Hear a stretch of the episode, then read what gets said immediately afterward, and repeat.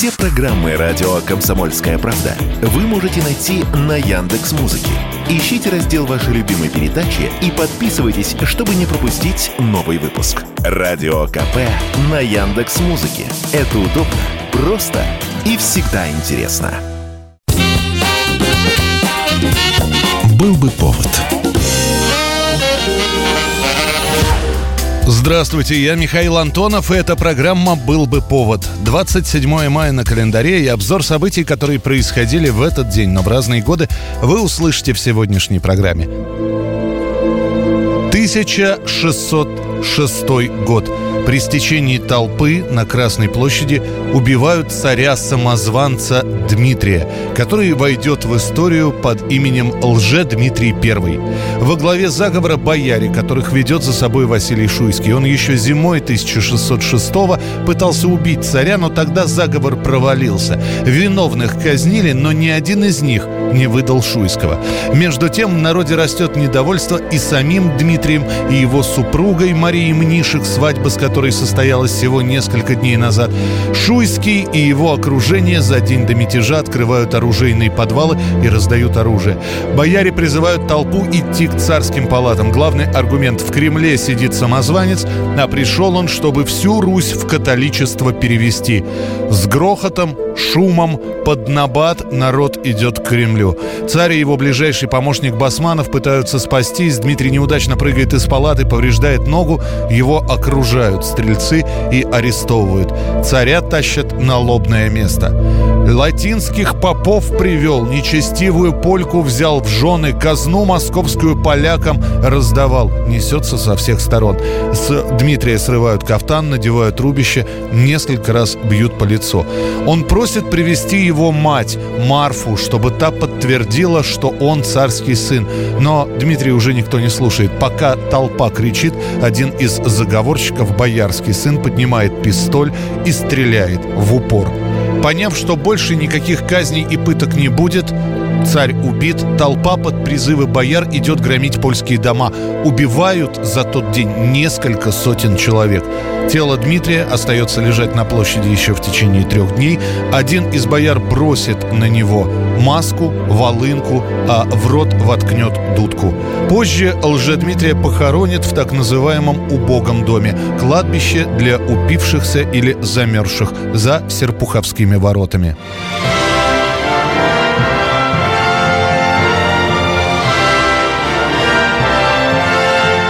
1933 год, 27 мая. Премьера мультфильма Уолта Диснея «Три поросенка». Мультик короткометражный рисуют уже в традиционной диснеевской манере и показывают в рамках серии «Простенькие симфонии». Эта серия никак не объединяет мультфильмы, в них участвуют разные персонажи. Например, именно в этой серии впервые появится еще один популярный диснеевский герой – Дональд Дак трех поросятах в этом мультфильме наиболее ярко начинает проявляться юмор, который дальше будет показан практически во всех мультфильмах. Смысл этого юмора и смысл подачи и для взрослых, и для детей. То есть, чтобы мультик был интересен разным поколениям. Именно поэтому, пока дети смотрят за приключениями поросят и волка, их песнями и танцами, для взрослой публики в этом мультфильме присутствует свой юмор. Например, в домике у одного из поросят висят картины с изображением предков,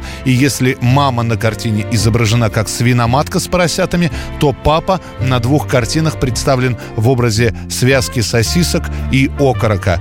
Три поросенка получат Оскар как лучший мультик, а песенка из мультфильма станет популярной во всем мире, в том числе и в Советском Союзе. В Советском Союзе трех поросят покажут несколько позже, четырьмя годами позднее премьеры в Америке. Слова для нашей песенки придумывает Сергей Михалков, а звучать она будет так «Нам не страшен серый волк». Who's afraid of the big bad wolf? Big bad wolf, big bad wolf. Who's afraid of the big bad wolf? 1969 год, 27 мая. Образуется группа «Машина времени». Основатель коллектива Андрей Макаревич еще за год до этого, будучи учеником спецшколы номер 19, организует с одноклассниками самодеятельный коллектив. После школы он решает продолжить заниматься музыкой. Однажды в школу, где базировалась группа, приехал Александр Сикорский со своим коллективом, вокально-инструментальным ансамблем «Атланты». Эти ребята разрешили Макаревичу и его друзьям поиграть на профессиональной аппаратуре, с которой ранее подростки знакомы не были. Это событие послужило катализатором для объединения двух ансамблей в единую группу, которая получила название Time Machines – «Машины времени».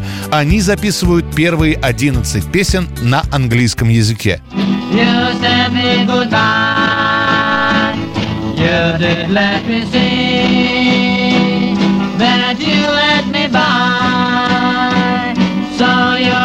me by. I'm long as can be. You know I don't lie. This happened to me. Если песни на русском были для группы тогда, в конце 60-х, в начале 70-х, исключением из правил, то уже через несколько лет «Машина времени» меняет и название на русский язык «Машина времени» и никаких тайм-машин, и песни пишутся исключительно на великом и могучем. За первые пять лет 70-х годов через группу проходит около 20 музыкантов. Кто-то уходит сам, кого-то призывают в армию. «Машина времени» хоть и выступает, но с трудом выбивает для себя залы. Нужно, чтобы и игралась утвержденная программа и желательно составленная из песен советских композиторов. Однако именно благодаря сарафанному радио в середине 70-х годов про машину времени говорят как о популярной подпольной группе, хотя подпольными они никогда не были. Например, Георгий Данелли, знаменитый режиссер, снимая свой фильм «Афоня», был очень удивлен, когда для съемок на танцплощадке он попросил ассистента позвать какую-нибудь музыкальную группу. Ассистент позвал «Машину времени» и Данелия был поражен, сколько бесплатной массовки собралось, чтобы послушать молодых музыкантов. Дядя, белый танец. Дамы приглашают кавалеров. Или я. А ты сам дама, что ли? А это мое дело, персональное. Козел ты, а не дама. Всесоюзную популярность «Машина времени» получит лишь через 10 с лишним лет после своего образования, когда на фирме «Мелодия» наконец-то выйдет их первая пластинка. 1994 год, 27 мая. После 20-летнего изгнания в Россию возвращается писатель Александр Солженицын. Добро пожаловать в Москву! Добро пожаловать на нашу землю! И давайте все вместе поприветствуем возвращение Александра Исаевича Солженицына в столицу, Москву. Ура! Москва – конечный пункт остановки писателя. На самом деле в России он уже два месяца. Солженицын еще в конце марта прилетел в Магадан, был во Владивостоке, а после на поезде поехал в сторону Москвы. Путешествие длилось почти два месяца. Это была просьба Солженицына. Он хотел посмотреть, как живет Россия. Причем весь путь фиксировался на камеру. Правда, это делали не наши телевизионщики, а британская BBC. На вопрос, почему не приехал раньше, Солженицын отвечает, что на это было несколько причин. Ему хоть и вернули во времена перестройки гражданства, но не отменили уголовную статью, а во-вторых, цитата, «Но а что мне сейчас ехать и толкаться на трибуне между Гдляном и Ивановым? Кто меня услышит. Конец цитаты. В городах, куда приезжает Солженицын во время своего путешествия, тут же проводятся встречи. Прямо на улице. Как правило, на центральных площадях. Причем приходят как поклонники писателя, так и коммунисты с красными знаменами и плакатами «Возвращайся обратно». Всю эту поездку я испытал оживляющее чувство, что я снова в России, что я снова среди своих, и сегодня с этим чувством я кланяюсь вам и благодарю за ваш приход, за ваше приветствие, за вашу теплую встречу.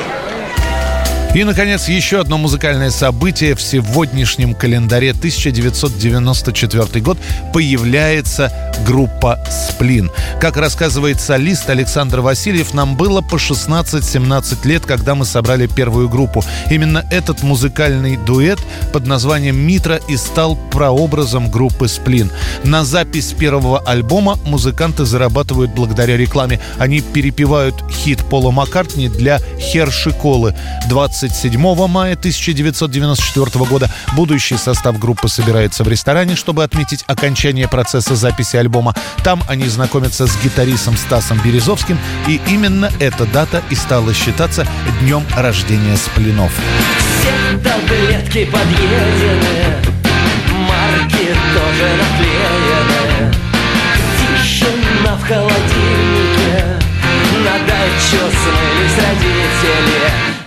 Жует свою без сахара и вспоминает тех, как плакала. Она жует свою без сахара и ненавидит тех, как плакала. Автоответчик пишет послание Сидит поставлен на паузу Родригес будет жить еще долго А Телхнюкем должен умереть. Она жует свой орбит без сахара И ненавидит тех, как плакала Она жует